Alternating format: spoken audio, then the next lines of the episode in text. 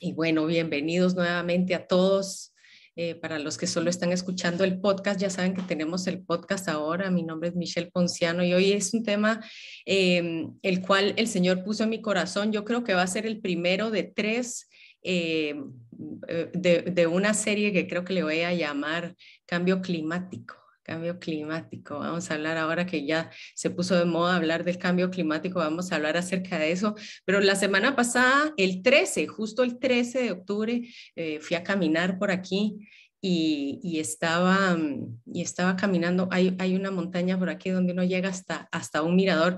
Iba caminando y el Señor me trajo a la memoria un, un canto que recuerdo que lo cantábamos cuando estábamos en, Ay, imagínense en la época de, de los 80, de los 70, muchos de ustedes quizá no habían ni nacido.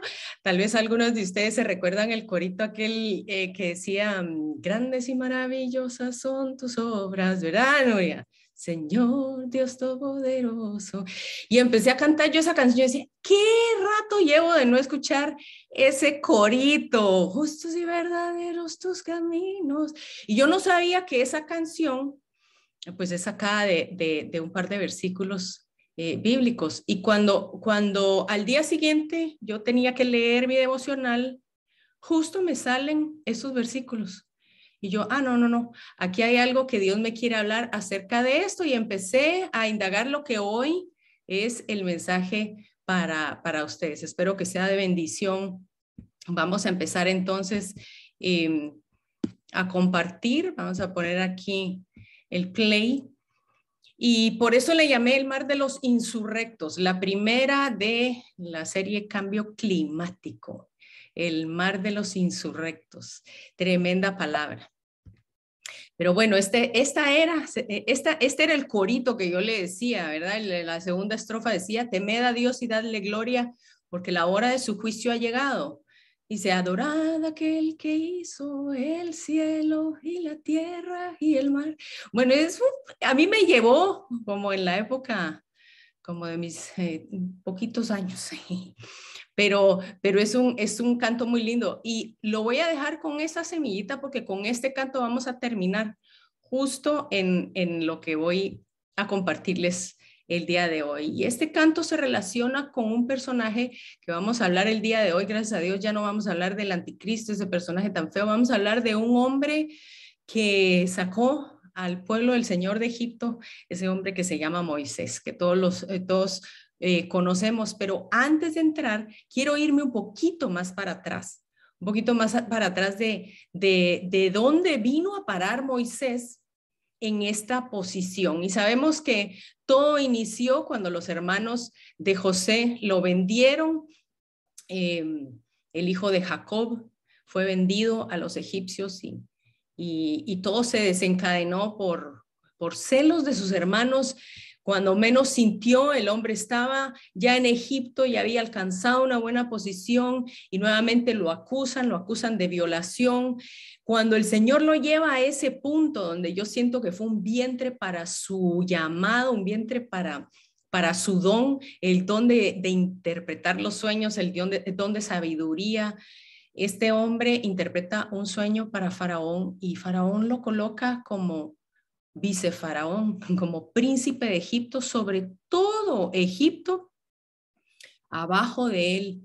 Y vemos ese cambio en el que luego lo que él había interpretado de esos sueños eran los sueños de de la escasez que venía para el mundo, él se lo interpreta y lógicamente a raíz de esa escasez empiezan a venir sus familiares, empiezan a venir sus hermanos, él se, se, se, muestra delante de sus hermanos que no lo habían conocido y dicen, yo soy José, yo soy José, fue una cosa bella, me imagino yo ese reencuentro entre ellos, él dicen que él lloraba, se le prendían del cuello y bueno, ha de haber sido algo maravilloso y él manda a llamar a su padre y su padre que había estado llorando, llorando, orando por un hijo que él había creído perdido, se reencuentran y bueno, y se empiezan a, multiplicar, ya se instalan en el tiempo en que José entonces es la cabeza de Egipto y se instalan todos en Egipto y todos pareciera que vivieron felices para siempre, pero uno a uno fueron muriendo y vemos que cada uno, cada generación fue pasando. Éxodo 1.6 dice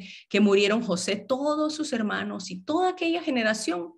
Pero los hijos de Israel fructificaron y se multiplicaron. Dice que llegaron a ser numerosos y fuertes en extremo y se llenó de ellos la tierra. Se llenó de ellos la tierra. Y vemos que en, estando en un lugar de privilegio, en un lugar de libertad, eso mismo que hizo que ellos se multiplicaran empezó a obrar en contra de ellos. Dice Éxodo 1.8 que entre tanto se levantó sobre Egipto un nuevo rey que no conocía a José. Un rey que no conocía el Dios de José, un, un rey que no conocía cuál era la descendencia, un rey que realmente no le importaba, no le importaba a José. Y dice que él le dijo al pueblo, mirad, el pueblo de los hijos de Israel es más numeroso y fuerte que nosotros. Ahora pues seamos sabios para con él, para que no se multiplique y acontezca que en caso de guerra, él también se una a nuestros enemigos. Entonces, él empezó a tener temor a la cantidad de gente que había. Él dijo, ahora son más que nosotros y, y cómo vamos a hacer. Y entonces él se ingenia un plan.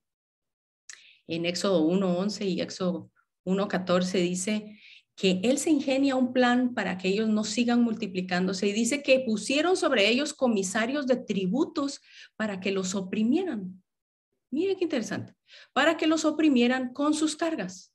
Así edificaron para el faraón las ciudades de almacenaje Pitón y Ramsés. Ramesés aparece en la Biblia, pero eh, se sabe que es el, el faraón Ramses. Ellos edificaron, imagínense, esto que era un gobierno globalista. Ellos edificaron este gobierno que creían estar por sobre todos los dioses, luego empezaron a decir que todos los faraones eran dioses y cada una de esas pirámides era pues lógicamente una más grande que la otra.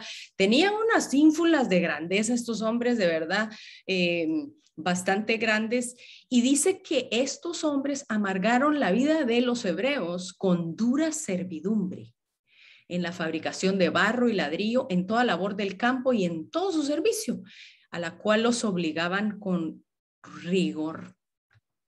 Yo empiezo a ver esto y empiezo a ver como una simbología más o menos en lo que nosotros estamos viviendo, donde ya se nos están eh, cobrando tributos, se nos está oprimiendo, el gobierno está tomando un poquito más allá de lo que le corresponde para nuestras libertades y, vemos que muchos vemos a muchas personas ya amargando su vida porque ya están bajo una, una servidumbre en donde toda su vida cambió de repente. Todo fue transformado, empezaron a traerles impuestos, empezaron a cobrarles tributos, empezaron a ponerles cargas y bueno, este imperio globalista trató de controlar lo que Dios estaba multiplicando. Hmm.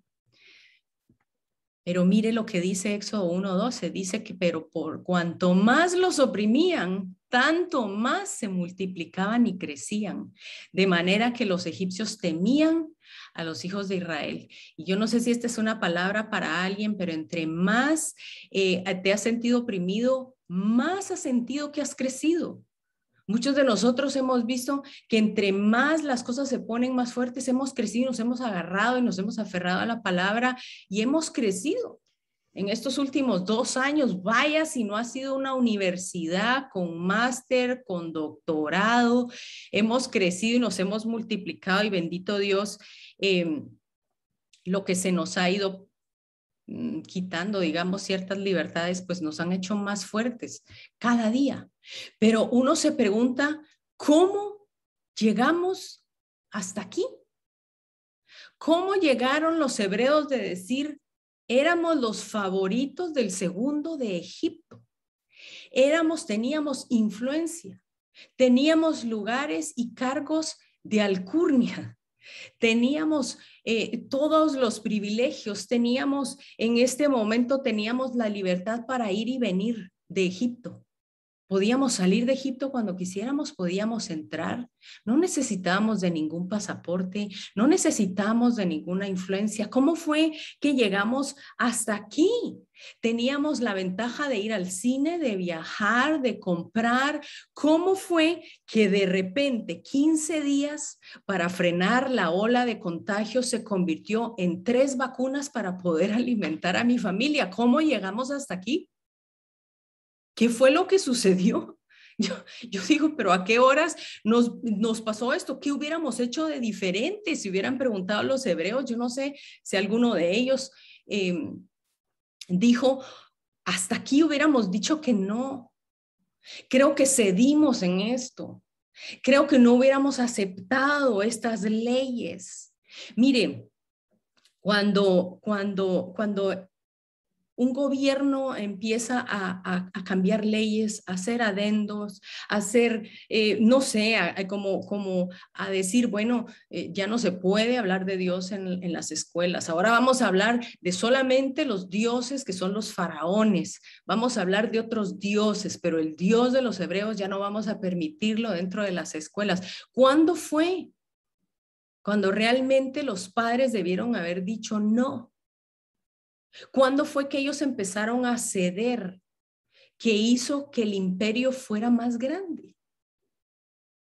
¿Usted se ha, puesto a pensar en dónde y cómo fue que llegamos hasta acá? Yo le voy a decir, lo mismo fue lo que se preguntaron los judíos en el, año 1938, noviembre 9, es una fecha que se, que se conoce como Kristallnacht eh, Kristallnacht significa la noche de los, de, las, de los, ¿qué es? Del quebrantamiento de los vidrios o de las ventanas, la noche de, de en, en, que el, pueblo judío recibió la primera señal de que esto se estaba saliendo de contexto. Había, había iniciado un rumor, ¿verdad? La noche de los cristales se llama Joseph Goebbels, que ya lo hemos hablado él empieza un rumor de que un policía en París había matado a, un alemán eh, un, judío, perdón, había matado a un alemán y ellos permiten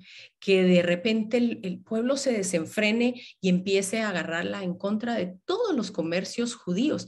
Fíjese que eh, se quemaron 250 sinagogas y 7 mil comercios de judíos fueron quebrados, todas las ventanas. Al día siguiente dice que no había por dónde caminar de tanto vidrio que había, entonces se le llama la noche de los cristales rotos ese es el día. Y, y yo me pongo a pensar, ¿qué hubieran tenido que hacer diferente los judíos para llegar a ese punto en donde se salió de, de, de, las manos y dice que la policía solamente contemplaba, solamente contemplaba, sin involucrarse. Y yo lo que creo es que eso es lo que dice Thomas Jefferson, dice que la tiranía es definida como aquello que es legal para el gobierno, pero ilegal para sus ciudadanos. Eso es la tiranía. Muchas de estas cosas se permitían porque el gobierno las permitía, pero no necesariamente eran legal para los ciudadanos. A veces la, la fuerza de esta tiranía no es acerca de quienes la están implementando, sino de aquellos que están callando. Aquellos que están diciendo, bueno, nos quedamos al margen. Mejor, porque no vaya a ser que después arremetan contra nosotros, no vaya a ser que después ya no me inviten, no vaya a ser que después me cierren el Facebook o me cierren el Instagram. Es aquellas personas que se mantuvieron al margen, que permitieron que estas cosas sucedieran. Una tiranía, una tiranía. Pero cuando nosotros vemos en el, en el libro de Apocalipsis y vemos, lo comparamos con Faraón, Muchas de las cosas que hizo Faraón las va a hacer este personaje que estuvimos estudiando la semana pasada, que era el anticristo.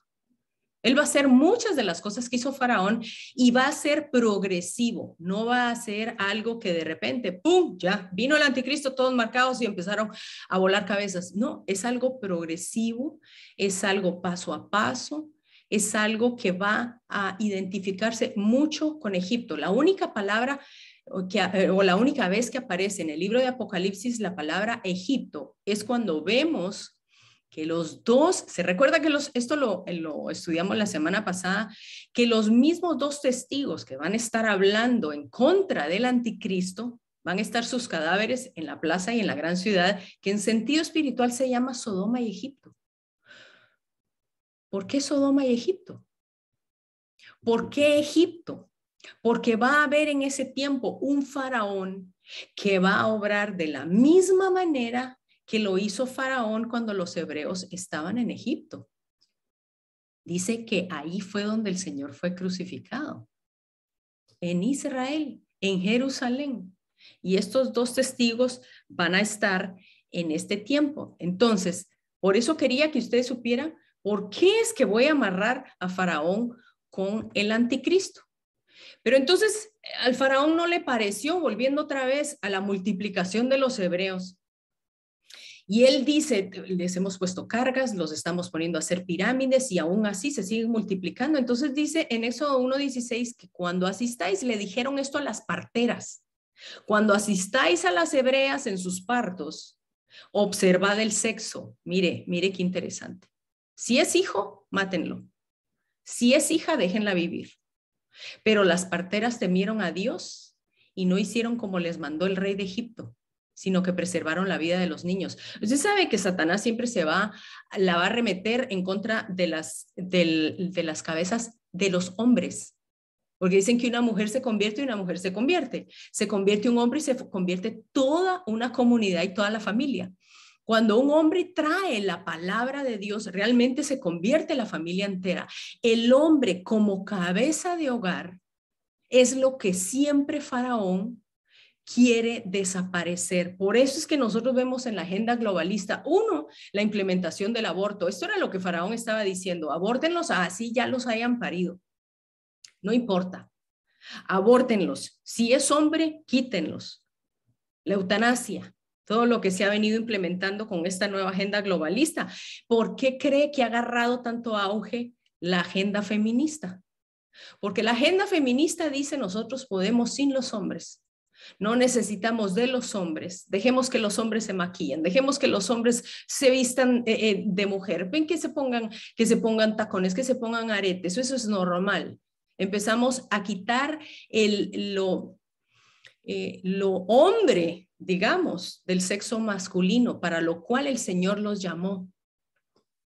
Vemos que una y otra vez esta agenda lo que hace es remover la paternidad. Yo no necesito tener a un esposo para tener un hijo y vemos que eso se ha vuelto de moda. Yo quiero adoptar, yo quiero, yo quiero tener mis hijos y no necesito de un marido porque el faraón sabe el poder que tiene el hombre en la sociedad. Y él dijo, bueno, si no podemos con cargas, entonces saquémoslos de, de la historia. Y aquí es donde vemos entonces esta agenda globalista que la estamos viendo cada vez más, nada más que esta era la agenda globalista eh, egipcia, era la agenda de Faraón, pero es la misma que vamos a ver y que estamos eh, eh, viendo y, y, experimentando nosotros. Va tan rápido que a veces decimos, pero ya no me cabe tanta, tanta información.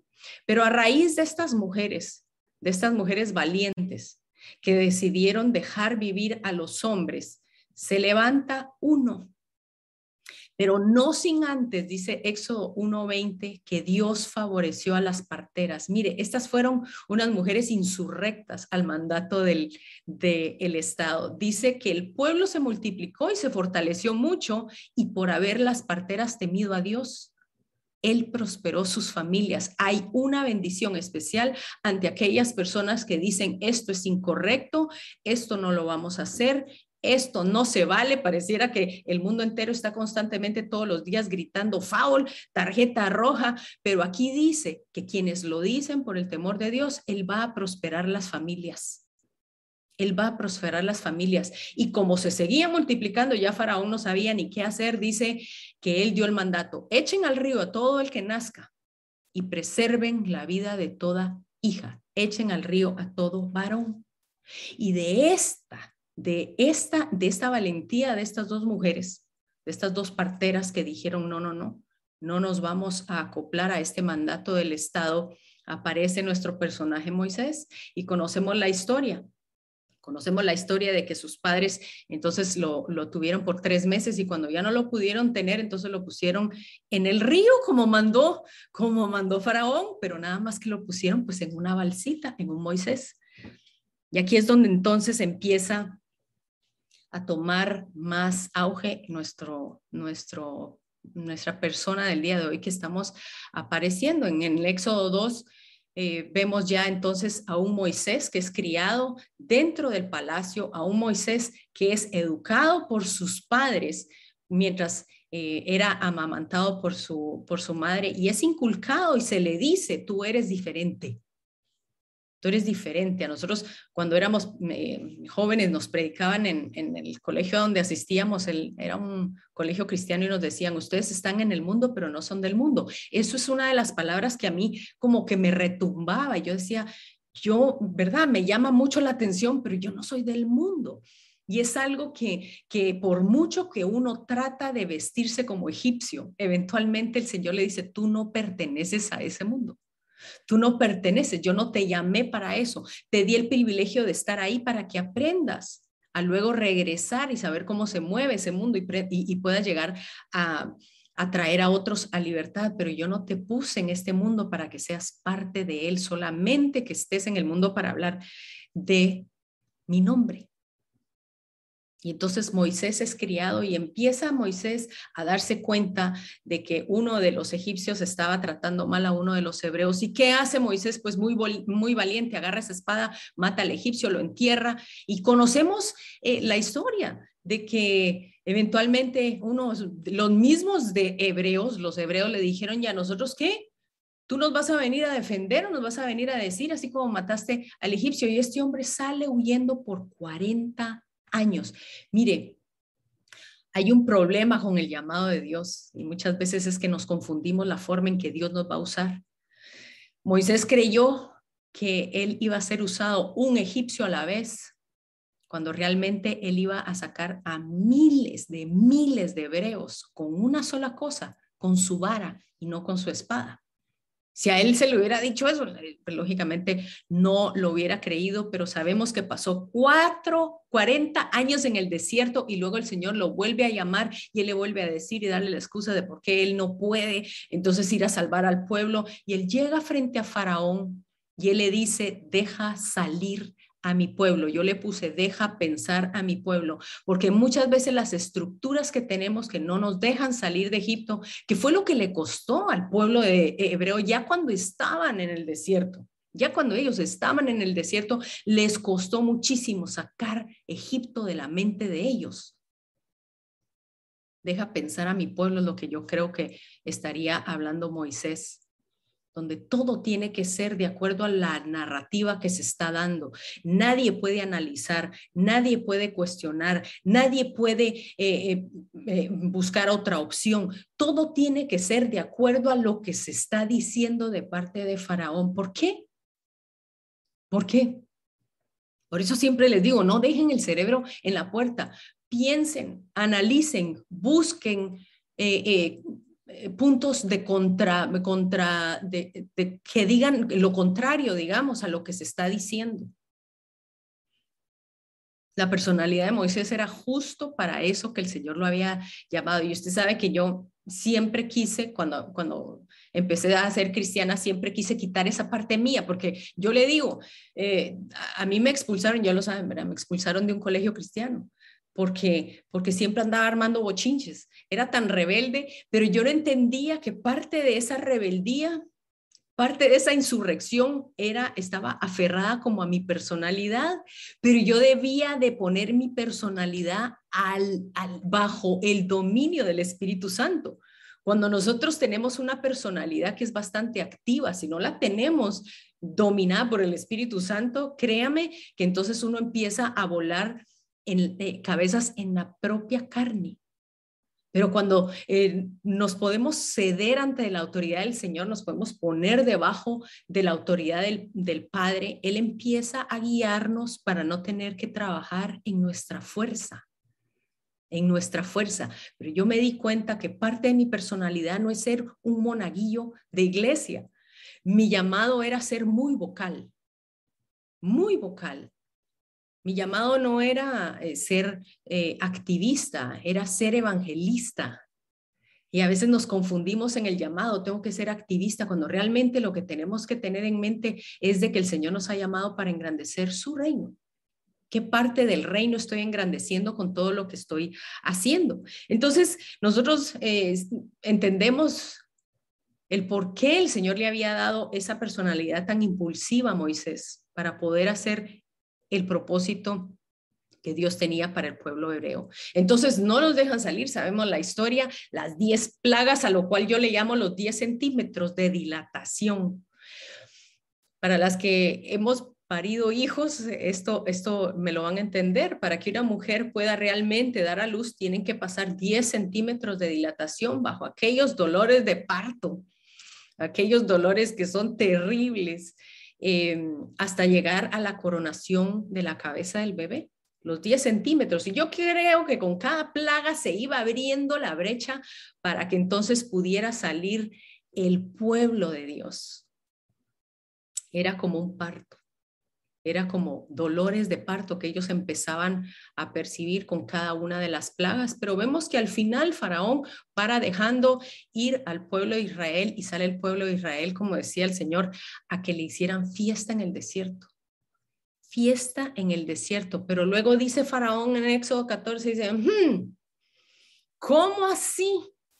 ¿Cómo hemos hecho esto? ¿Cómo hemos dejado de ir a Israel para que no nos sirva? Eh, mire, ellos eh, tuvieron 10 días o 10 plagas de cambio climático. ¿Quién les iba a restaurar el reino? En ese momento ellos dijeron, la culpa del cambio climático lo tuvieron los israelitas y entonces vamos a ir detrás para que nos sigan sirviendo, para que nos vengan a edificar y a mantener el reino y se van detrás de los israelitas. Y bueno, conocemos, ¿verdad? Conocemos cómo terminó eso. Pero yo creo que Egipto, una de las eh, tácticas de Faraón, una de las tácticas del enemigo de Satanás es de que si él no te puede matar de primero, en el momento en que empieces a caminar en libertad, te va a volver a traer esclavitud. Si no te pudo matar, te, va, te quiere volver a esclavizar. Y eso es básicamente lo que el enemigo hace. Primero nos esclaviza con el pecado y sabemos que la paga del pecado es muerte, dice la palabra. Pero cuando estamos empezando a caminar en libertad, entonces el enemigo nos manda toda una carrocería toda una carrocería para traernos de vuelta a esa esclavitud, pero la palabra dice que a libertad nos ha llamado el Señor y no a esclavitud. A libertad, en teoría, en teoría, en la práctica, en la práctica es un poquito más complicado y debemos tener la mirada solo en el Señor. Pero entonces se, se viene toda la caballería detrás y el pueblo empieza a tener temor. Em, el pueblo empieza a ver que se viene el, faraón detrás de ellos en esas carrozas que viene persiguiéndolos. Y yo no sé, pero a mí esas carrozas me sonaban como algo muy parecido a lo que nosotros pasamos a principio del año pasado, en donde, mire, dice Éxodo 14, 10, cuando el faraón se hubo acercado, los hijos de Israel alzaron sus ojos y vieron que los egipcios venían tras ellos por lo que los hijos de Israel clamaron a Jehová llenos de temor.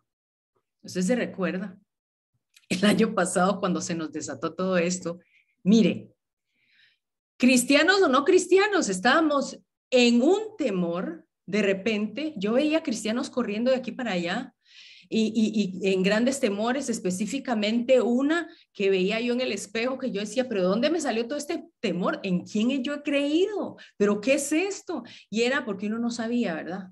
Ahí viene el virus y después viene la delta y después viene la gamma y después viene, bueno, y después nos, nos, nos, nos están forzando. Yo no sé cuál sea su situación. A algunos lo que les da temor es el COVID porque todavía no les ha dado. Y entonces están con aquellos pánicos algunos el temor es, es, eh, eh, no es el COVID porque ya les dio, ahora el temor es la vacuna.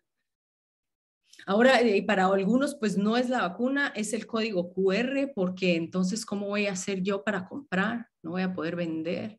Por ahí vienen las agendas, las agendas políticas, por ahí viene el calentamiento global, yo no sé cuál es el temor a lo que usted se enfrenta, pero el año pasado nos enfrentamos todo a esto y esto eh, eh, nos está poniendo a todos como con los pelos de punta y los pocos pelos que nos quedan se nos están cayendo a veces porque vivimos en, una constante eh, guerra. Ahí viene Faraón con todo. con todo, se nos vino de frente y ahora pues eh, si, si, lo vio en Estados Unidos, están proponiendo que cada una de las transacciones que exceda los 600 dólares se debe reportar al IRS. Em, ahora ya lo subieron a 10 mil dólares, pero no importa la cantidad, es una invasión ya del gobierno en estar queriendo meter su mano en absolutamente todo. Y cuando nosotros le permitimos entonces al, al, al, al, al gobierno meterse en todo, eventualmente es el gobierno el que va a mandar en todo. Entonces yo le pregunto, ¿hasta dónde? ¿Hasta dónde debemos empezar una insurrección? Y por eso no estoy hablando de una, de una rebelión, porque toda, todo lo que nosotros hacemos debemos hacerlo en nombre de la justicia, en nombre del amor, pero yo le voy a proponer un poquito más adelante, le voy a proponer algo. Éxodo 14 dice que entonces el pueblo se le acerca a Moisés con gran temor y Moisés saca pecho y saca fuerzas de debilidad y les dice, no teman, estén firmes y vean la salvación que Dios os dará hoy. Porque los egipcios que hoy habéis visto no los volveréis a ver nunca más y Jehová peleará por vosotros y vosotros estaréis tranquilos. Esto era lo que la palabra que nos traía hoy Juan Camilo al inicio. Vosotros estaréis tranquilos, estad quietos y conoced que yo soy Dios, dice, dice su palabra. ¿De dónde sacó Moisés esto? ¿De dónde sacó él que Jehová iba a pelear por ellos y estaban totalmente eh, puestos entre la espada y la pared? Pero en este momento hay una pausa que la Biblia calla. En este momento en el que Moisés le dice, estén tranquilos, vienen los egipcios, no tengan miedo. Porque una cosa, ¿sabe qué? Una cosa es cuando usted habla en frente de la gente y usted le quiere infundir aliento a alguien, pero ese temor usted también lo tiene por dentro. Ese temor eh, usted lo comparte, pero usted no quiere ponerse a llorar tampoco para que la persona no se desborone. Yo no sé si usted ha estado en ese lugar en donde, ¿qué vamos a hacer? Y uno dice, no, no, no, Dios es fiel, no nos vamos a amedrentar, pero por dentro estamos con con esa preocupación. Porque dice que en ese momento Moisés hace una pausa y la Biblia hace caso omiso de la conversación que Dios tiene con Moisés o que Moisés tiene con el Señor, porque él está viendo delante de él, está viendo este gran mar. Delante de él estaba el mar, atrás de él venían los egipcios y yo no sé cuál es el mar al cual usted se está se está enfrentando el día de hoy.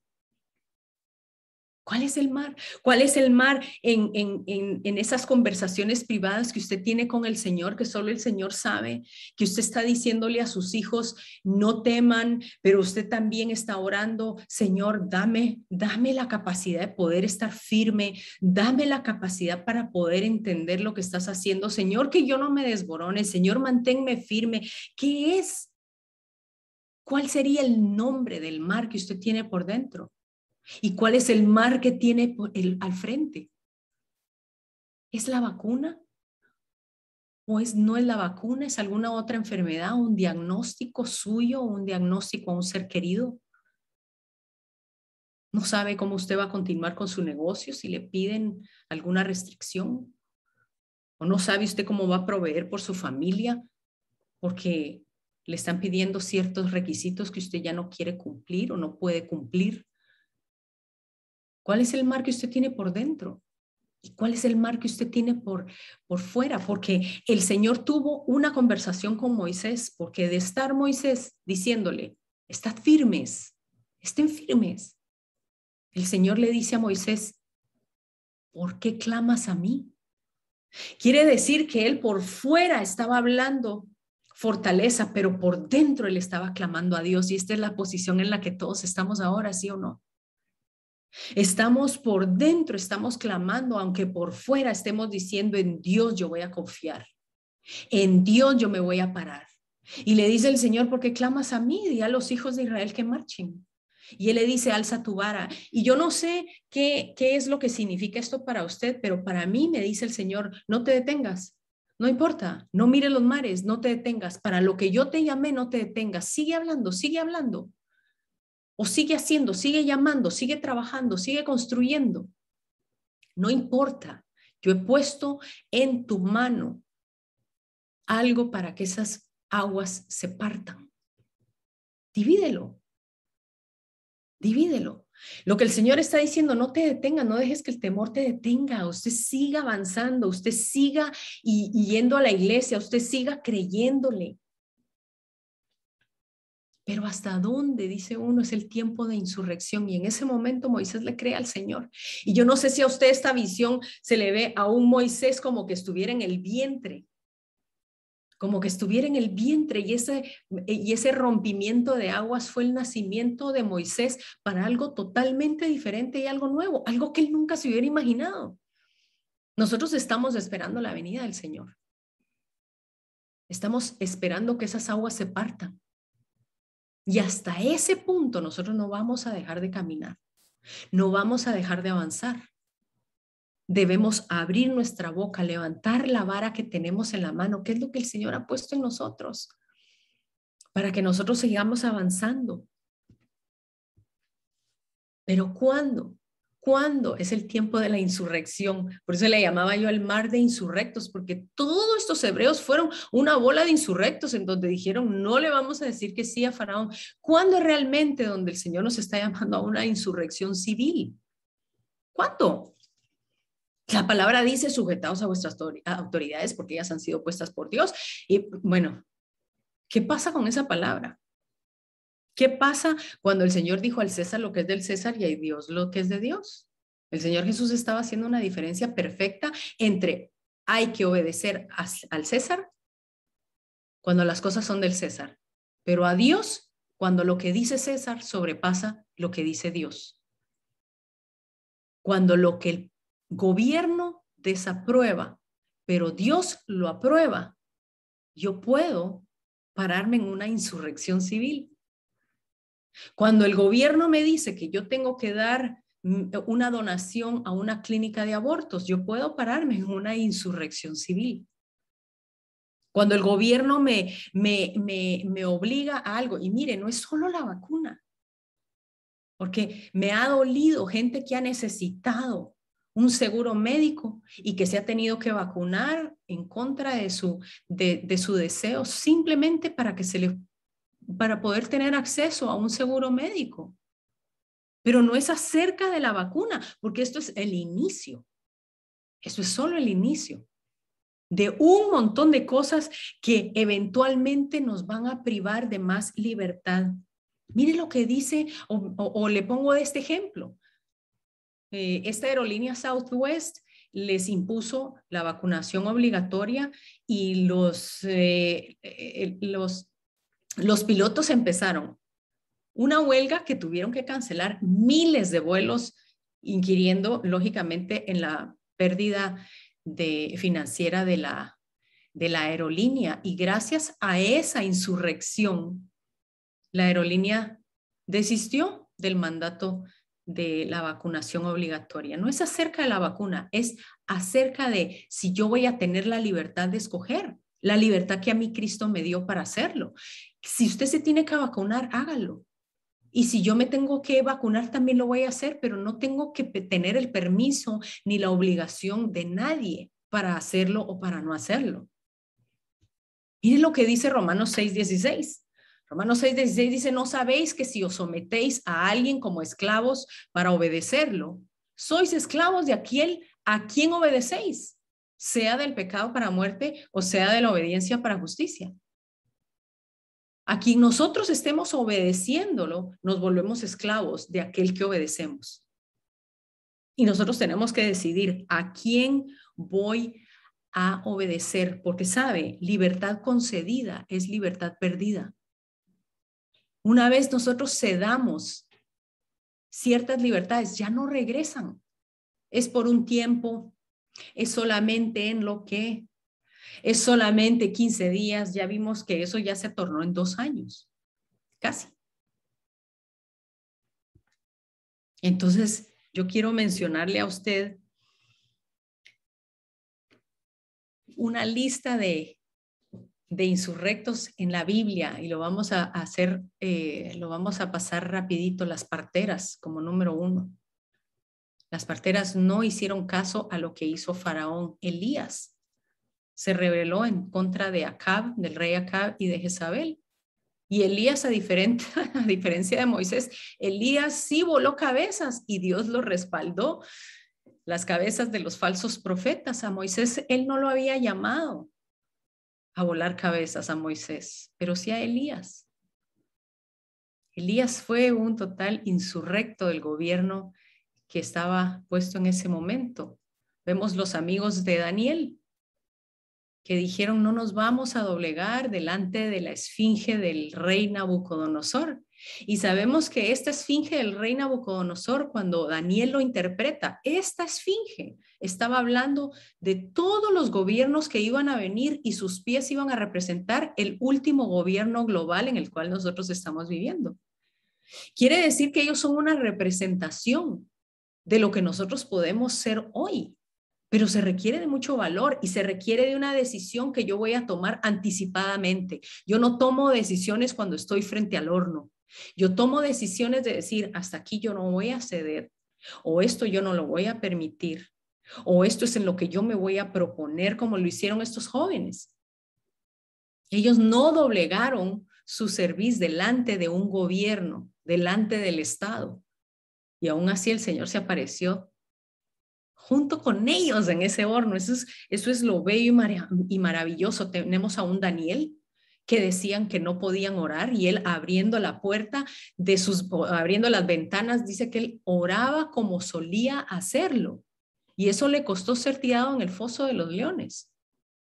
Mire, nosotros estamos cediendo ante un montón de libertades simplemente porque queremos regresar a la normalidad, porque queremos viajar, Imagínense, Daniel sabía que lo que le esperaba no era un viaje, lo esperaba un, una fosa de leones. ¿Qué es lo que nosotros vamos a hacer? ¿Dónde nos vamos a parar? ¿Dónde vamos a decir hasta aquí? Los sabios de Oriente, otros insurrectos totalmente. Cuando, cuando el, el, rey Herodes les dice, díganme dónde está el niño y regresen para yo también poderle enviar un regalito. Ellos dijeron, no, no, señor, y dice que agarraron por otro camino. Los padres de Moisés, ¿dónde estaría el pueblo de Israel si no fuera por los padres de Moisés? Dice que por la fe Moisés, cuando nació, fue escogido, escondido, perdón, porque lo vieron sus padres, hijo hermoso, y no temieron es una de las palabras más bellas. No temieron al decreto del rey. No temieron al decreto del rey. Juan el Bautista no temió a perder la cabeza por decir la verdad y él decía, no te es permitido tener a la esposa de tu hermano, le decía al rey. Y eso le costó la cabeza. ¿Y nuestro Jesús? Yo creo que Jesús fue la enseñanza de ser insurrecto de acuerdo al Espíritu de Dios. Cuando Él entró a voltear esas mesas, mire, eh, yo no creo que Él haya anunciado con un megáfono, este, a todos los que tienen sus negocios aquí, voy a pedirles por favor que en una línea recojan todo, les vamos a dar un ticket para reembolsarles. En la entrada están los discípulos, por favor, pueden pasar en línea. No, no, no. Él entró, volcó mesas y dijo, mi casa será llamada casa de oración. Una insurrección total. Esto fue uno de los anticuerpos que Jesús se ganó para ganarse el odio de las autoridades espirituales, porque él no se doblegó ante lo que la, autoridad espiritual y gubernamental estaban permitiendo dentro del templo. Pedro es necesario obedecer a Dios antes que a los hombres cuando le prohibieron hablar de la palabra. Pablo, un hombre que había sido criado por las autoridades del templo, ahora era el, más acérrimo. Cuando fue llamado y cuando fue, eh, eh, eh, cuando fue cegado por el Señor, se le abrieron sus ojos irónicamente. Pablo, un insurrecto, y luego volviendo a Moisés, porque con esto entonces vamos a cerrar.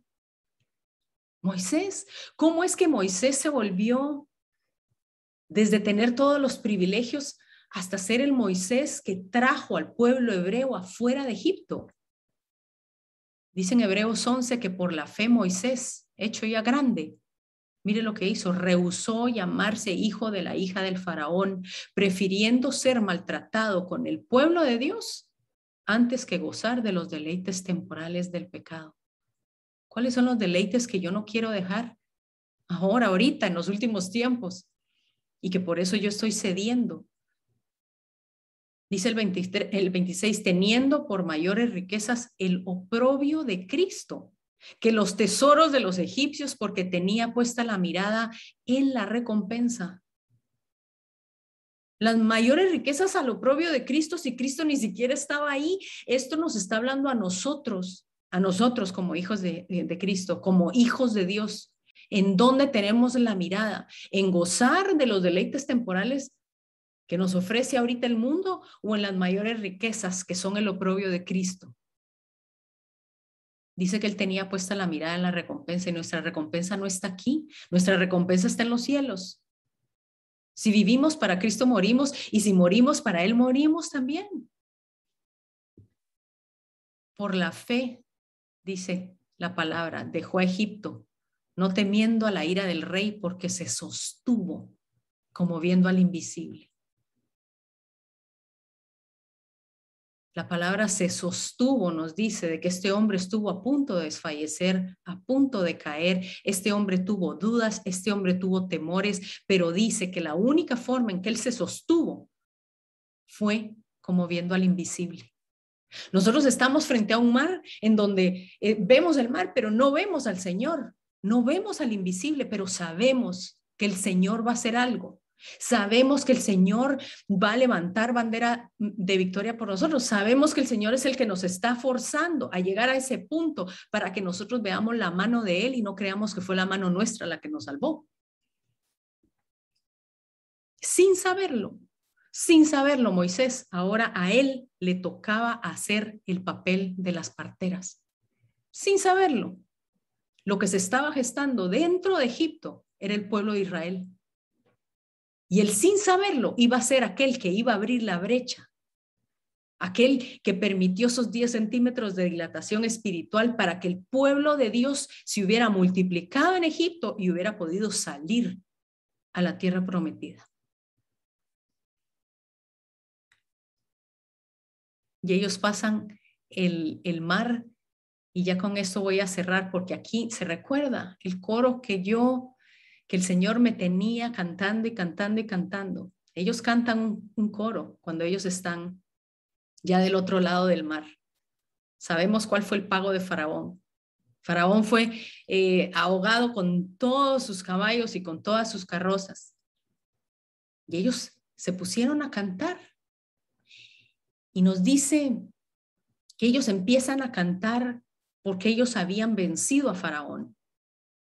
Ellos habían visto cómo Faraón había sido vencido sin que ellos tuvieran que levantar ninguna espada. Ellos se convirtieron en el mar de insurrectos, pero que atravesaron ese mar por la pura misericordia de Dios. Y entonces cuando vemos en el libro de Apocalipsis, en Apocalipsis 14, nosotros vemos a un mar de insurrectos también. Cuando sale este ángel, de los tres ángeles que salen en Apocalipsis 14, dice que en medio del cielo vi volar a otro ángel que tenía el evangelio eterno para predicarlo a los habitantes de la tierra y a toda nación, a toda tribu, lengua y pueblo. Y esto es lo que dice este ángel. Temed a Dios y dadle gloria porque la hora de su juicio ha llegado Adorad aquel que hizo el cielo y la tierra y el mar y las fuentes de las aguas. Este era el canto de este ángel. Y el otro ángel lo siguió diciendo, ha caído la gran Babilonia porque ha caído todo el gobierno. Sabemos que eventualmente este gobierno va a caer. Y esto fue lo que cantaron los ángeles, pero miren lo que cantaron. Luego ya en el, en el versículo 15, en el capítulo 15, perdón, versículo 2 y 3, dice que Juan vio como un mar de vidrio mezclado con fuego a los que habían alcanzado la victoria sobre la bestia. ¿Sabe qué? Los insurrectos que no se sometieron a los mandatos de la bestia, decía, sobre la bestia y su imagen, sobre su marca y sobre el número de su nombre, de pie en el mar de vidrio con las arpas de Dios.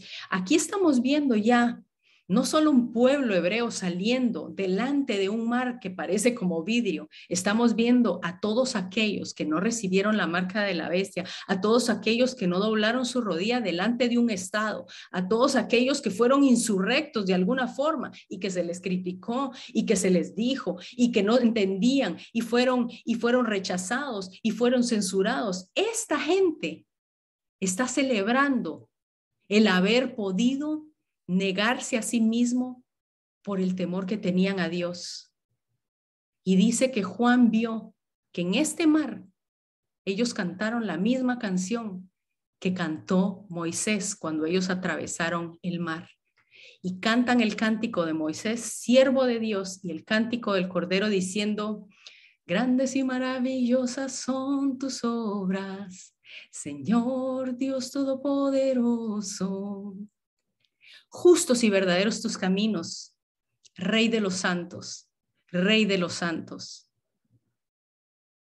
Esto me dice a mí y me da tanto ánimo de poder decir, si los hebreos pasaron ese mar, yo puedo pasar este mar. Si los hebreos pasaron este tiempo, yo también, yo también lo puedo pasar. Usted también lo puede pasar. El Señor ahora con su espíritu nos está diciendo que este es el canto el último canto contra el último faraón que se va a levantar. Y si bien las, las vacunas y esto no son la marca de la bestia, son el, el, digamos que son lo que ha de venir, son la sombra de lo que ha de venir. Y desde ya nosotros tenemos que decidir ante quién nosotros vamos a doblar la rodilla para que un día cuando estemos junto con estos, porque estos son los que se van a convertir durante la gran tribulación, yo espero que nosotros no estemos, nosotros vamos a estar cantando esta misma canción. Grandes, grandes y maravillosas son tus obras, Señor Dios Todopoderoso. La vamos a cantar un día cuando estemos en la presencia del Señor. Y si se da cuenta, esta revelación de que esta gente que está frente a ese mar pareciera ser igual a, los mismos jóvenes hebreos que un día no se doblegaron delante del Estado, delante de esta imagen. Y esta imagen eventualmente va a ser destruida por el Señor.